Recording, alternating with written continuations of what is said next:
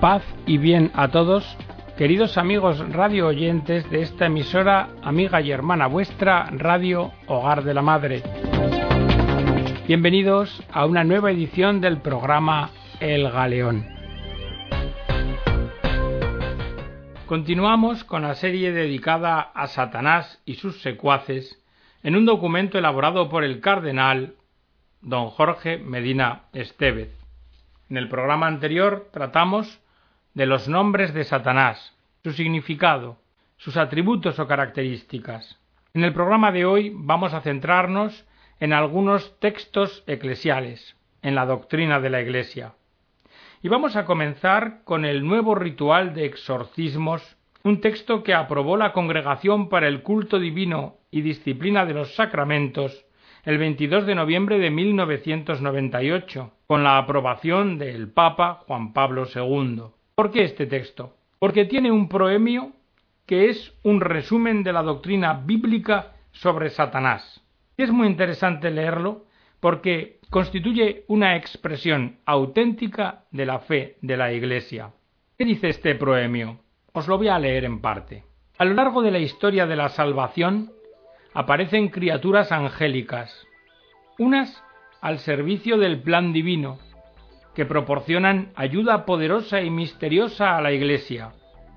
Otras caídas, llamadas también diabólicas, las cuales son opuestas a Dios y a su obra y voluntad salvíficas en Cristo, e intentan asociar al hombre a su propia rebeldía contra Dios.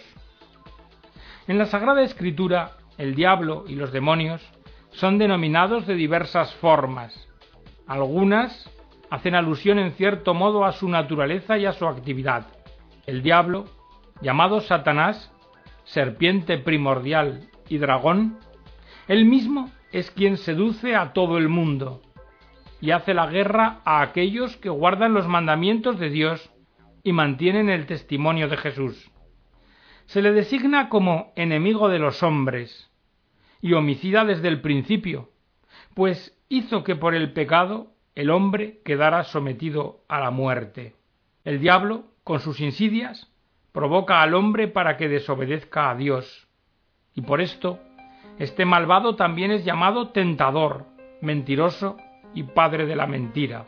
El diablo obra astuta y falsamente, como se ve en la seducción de nuestros primeros padres en el intento de que Jesús se desviara de la misión que había recibido del Padre, y también y por último, cuando toma la apariencia de ángel de luz.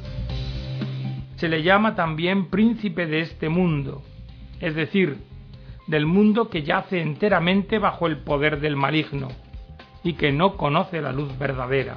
Finalmente, su fuerza se manifiesta como poder de las tinieblas, puesto que odia la luz que es Cristo, y arrastra a los hombres hacia sus propias tinieblas.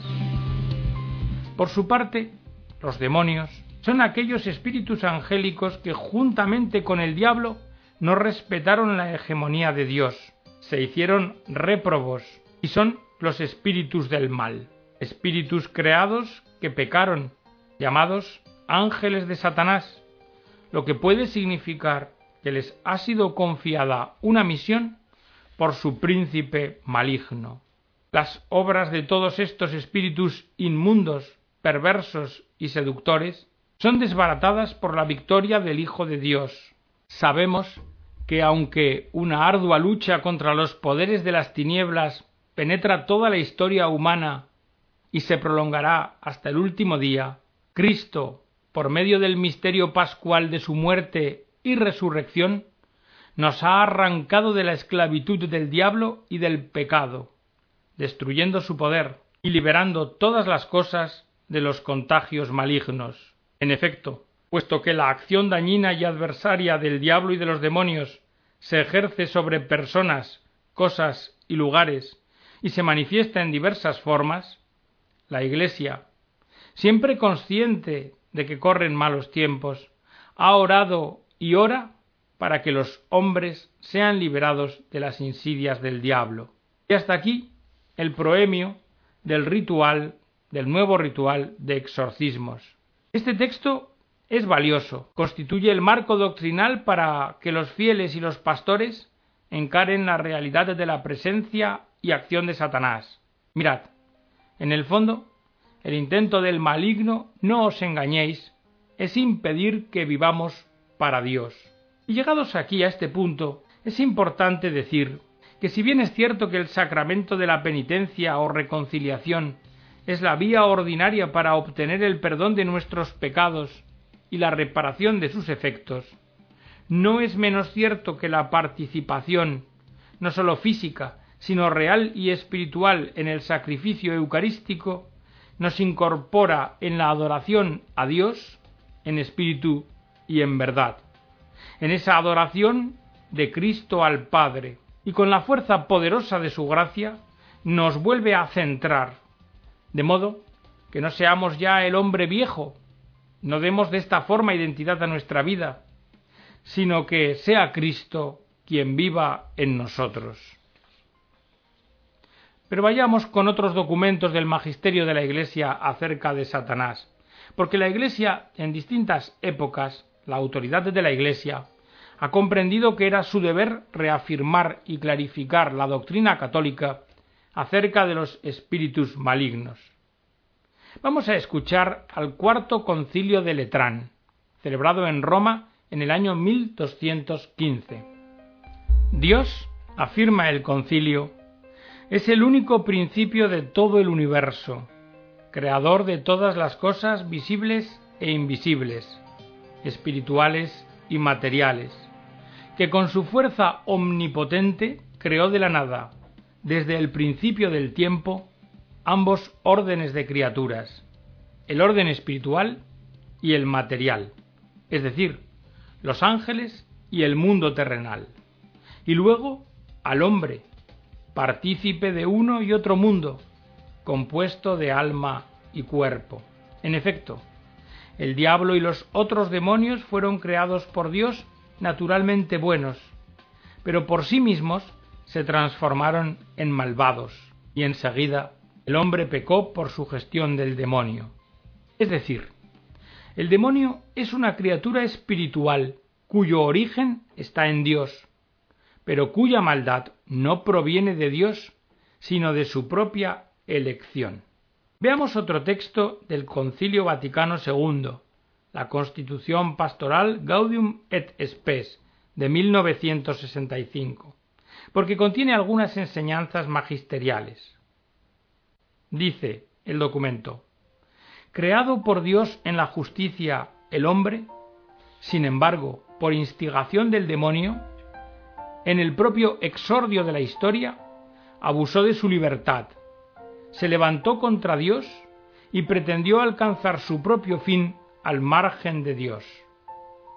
Toda la vida humana, la individual y la colectiva, se presenta como una lucha dramática entre el bien y el mal, entre la luz y las tinieblas. Y en esta lucha, el hombre se descubre a sí mismo incapaz de dominar con eficacia, por sí solo, los ataques del mal, hasta el punto de sentirse como encadenado. Pero el mismo Señor vino en persona para liberar y vigorizar al hombre, renovándolo interiormente y expulsando al príncipe de este mundo, que lo retenía bajo la esclavitud del pecado. En Jesucristo, Dios nos reconcilió consigo y con nosotros y nos liberó de la esclavitud del diablo y del pecado. Urgen pues al cristiano la necesidad y el deber de luchar, con muchas tribulaciones contra el demonio e incluso padecer la muerte, pero asociado al misterio pascual, configurado con la muerte de Cristo, llegará, corroborado por la esperanza, a la resurrección. Y otro texto esclarecedor de la doctrina de la Iglesia es el Catecismo, aprobado y publicado por el siervo de Dios Juan Pablo II, y que, como él mismo dice, es una exposición de la fe de la Iglesia y de la doctrina católica, atestiguadas e iluminadas por la Sagrada Escritura, la tradición apostólica y el magisterio eclesiástico. ¿Y qué nos dice el catecismo? El catecismo nos instruye. Primero, acerca de la caída de los ángeles. Escuchad. Detrás de la elección desobediente de nuestros primeros padres se halla una voz seductora, opuesta a Dios, que por envidia los hace caer en la muerte. Las escrituras y la tradición de la Iglesia ven en este ser un ángel caído, llamado Satán o Diablo. La Iglesia enseña que primero fue un ángel bueno creado por Dios. La Escritura nos habla de un pecado de estos ángeles. Esta caída de los ángeles consiste en la elección libre de estos espíritus creados de rechazar radicalmente y de forma irrevocable a Dios y a su reino. Y encontramos un reflejo de esta rebelión en las palabras del tentador a nuestros primeros padres. Seréis como dioses. El diablo es el pecador desde el principio y el padre de la mentira. ¿Qué es lo que hace que el pecado de los ángeles no pueda ser perdonado? Lo que hace que el pecado de los ángeles no pueda ser perdonado no es un defecto de la infinita misericordia divina, sino el carácter irrevocable de su elección. No hay arrepentimiento posible para ellos después de su caída, como tampoco hay arrepentimiento posible para los hombres después de la muerte. La Escritura atestigua la influencia nefasta de aquel a quien llama homicida desde el principio, y que incluso intentó apartar a Jesús de la misión recibida del Padre. El Hijo de Dios se manifestó para deshacer las obras del diablo, de las cuales la más grave, en consecuencias, es la seducción mentirosa que ha inducido al hombre a desobedecer a Dios. Ahora bien, el poder de Satanás no es infinito, pues Satanás no es más que una criatura, poderosa por ser un espíritu puro, pero sólo una criatura. Satanás no puede impedir la edificación del reino de Dios. Aunque Satanás actúe en el mundo contra Dios y su reino en Jesucristo, y aunque su acción cause graves daños, tanto de naturaleza espiritual como incluso indirectamente de naturaleza física en cada hombre y en la sociedad, esta acción es posible porque es permitida por la divina providencia, que con fuerza y con dulzura dirige la historia del hombre y del mundo. En cuanto al hecho de que Dios permita la acción diabólica, esto es un gran misterio para nosotros. Pero sabemos que en todas las cosas interviene Dios para el bien de los que lo aman. Y el catecismo prosigue explicando el significado de la petición, incluida en la oración dominical del Padre nuestro, líbranos del mal o líbranos del malo. La última petición de la oración dominical a nuestro Padre está contenida en la oración de Jesús. No te pido que los retires del mundo, sino que los guardes del maligno. Esta petición concierne a cada uno individualmente, pero siempre quien ora es el nosotros, es decir, en comunión con toda la Iglesia y para la salvación de toda la familia humana. En esta petición del Padre nuestro, resulta que el mal no es una abstracción, sino que designa una persona, un ser concreto, Satanás, el maligno, el ángel que se opone a Dios, el diablo, es decir, de la palabra diabolos, aquel que se atraviesa en el designio de Dios y en su obra de salvación cumplida en Cristo. Satanás, homicida desde el principio, mentiroso y padre de la mentira, es el seductor del mundo entero, es aquel por medio del cual el pecado y la muerte entraron en el mundo y por cuya definitiva derrota la creación toda entera será liberada del pecado y de la muerte. Ahora bien, frente a la acción del maligno, nosotros sabemos que todo el que ha nacido de Dios no peca, sino que el engendrado de Dios, Jesucristo, lo guarda, y el maligno no llega a tocarlo. Sabemos que somos de Dios y que el mundo entero yace en poder del maligno. El Señor, que ha borrado nuestro pecado y perdonado nuestras faltas, también nos protege y guarda contra la tentación del diablo que nos combate, a fin de que no nos sorprenda el enemigo que tiene la costumbre de engendrar la falta. Podemos decir, pues, que quien confía en Dios, que no tema al demonio, porque, como nos recuerda San Pablo, si Dios está con nosotros, ¿quién estará contra nosotros? Por otra parte, debemos considerar que el catecismo nos dice que la victoria sobre el príncipe de este mundo ya fue adquirida una vez por todas en la hora en que Jesús se entregó libremente a la muerte para darnos su vida.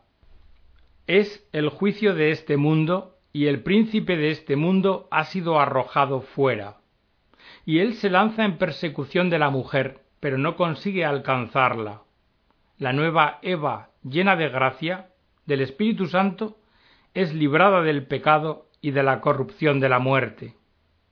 Son los dogmas de la concepción inmaculada y de la asunción de nuestra Santísima Madre de Dios, María, siempre Virgen.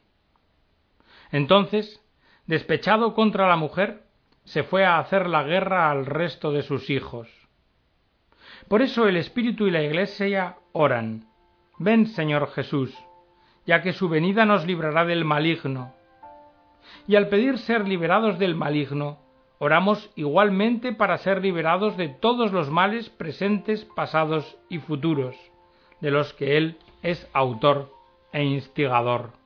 Y por eso rogamos, líbranos de todos los males, Señor, y concédenos la paz en nuestros días, para que, ayudados por tu misericordia, vivamos siempre libres de pecado y protegidos de toda perturbación mientras esperamos la gloriosa venida de nuestro Salvador Jesucristo. Ahora, para terminar el programa, vamos a tratar por último la introducción general al ritual de los exorcismos. Es un texto litúrgico que expresa la fe de la Iglesia y que resume la doctrina católica en materia de demonología.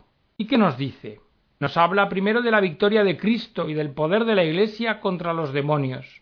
La Iglesia cree firmemente que hay un solo Dios verdadero, Padre, Hijo y Espíritu Santo, único principio de todo, creador de todo lo visible y lo invisible, y que además, en su providencia, conserva y gobierna todo lo creado, todo lo hizo bueno. Hasta el diablo y los otros demonios fueron por Dios creados buenos en cuanto a su naturaleza, pero éstos se hicieron malos por sí mismos, porque hicieron mal uso de su excelencia natural y no se mantuvieron firmes en la verdad. Pero no se transformaron en una naturaleza opuesta a la que habían recibido, sino que lo que pasó es que se separaron del sumo bien al que debieron haberse adherido. Por lo que hace al hombre, éste fue creado a imagen de Dios en justicia y santidad verdaderas, y su dignidad requiere que actúe según una constante y libre elección. Pero por persuasión diabólica abusó manifiestamente del don de su libertad, fue sometido por el pecado de desobediencia al poder del diablo y de la muerte, y hecho esclavo del pecado. De aquí que en adelante tengan los hombres una ardua lucha contra los poderes de las tinieblas, una lucha que comenzó en el origen del mundo y que continuará hasta el último día. El Padre Todopoderoso y Misericordioso envió al mundo al Hijo de su amor para librar a los hombres del poder de las tinieblas y trasladarlos a su reino. Por eso Cristo, primogénito de toda criatura, renovando al hombre viejo se revistió de la carne de pecado, para destruir, por su muerte, a aquel que tenía el poder de la muerte, es decir, al diablo y para transformar, por medio de su pasión y resurrección, la naturaleza humana herida, por el don del Espíritu Santo, en una nueva criatura. En los días de su vida mortal, el Señor Jesús, vencedor de la tentación en el desierto, expulsó con su propia autoridad a Satanás y a los demás demonios, imponiéndoles su divina voluntad.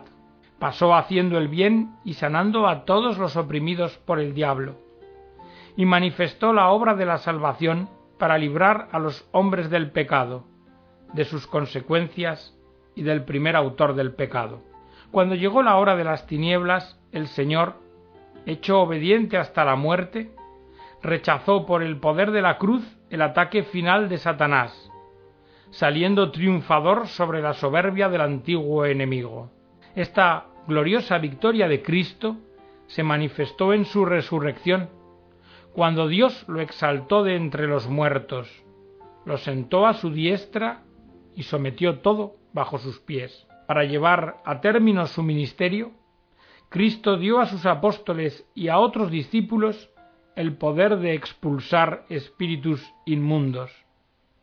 A ellos mismos les prometió el Espíritu Santo, paráclito que procede del Padre por el Hijo, el cual convencerá al mundo acerca del juicio, porque el príncipe de este mundo ya ha sido juzgado. La Iglesia ejerció ya desde el tiempo apostólico el poder recibido de Cristo de expulsar demonios y anular su influjo.